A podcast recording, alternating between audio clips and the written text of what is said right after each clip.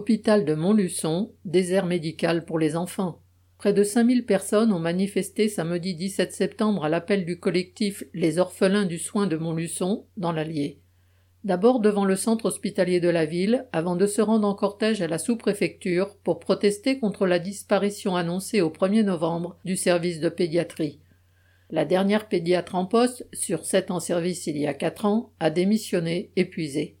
Les autorités de santé n'ont rien fait pour anticiper cette situation qui risque de laisser sans soin des milliers d'enfants dans une vaste région comprenant une partie de la Creuse et du Cher, bien au-delà de l'agglomération montluçonnaise.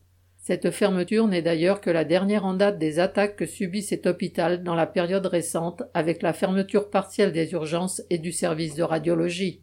La manifestation d'une ampleur rarement atteinte sur le bassin montluçonnais a permis d'exprimer la colère face à une situation sanitaire catastrophique qui obligerait les patients à se rendre à 100 km ou plus pour certains à l'hôpital de Clermont-Ferrand. Les seuls palliatifs prévus à ce jour étant la venue de médecins de Vichy ou Moulins pour quelques consultations.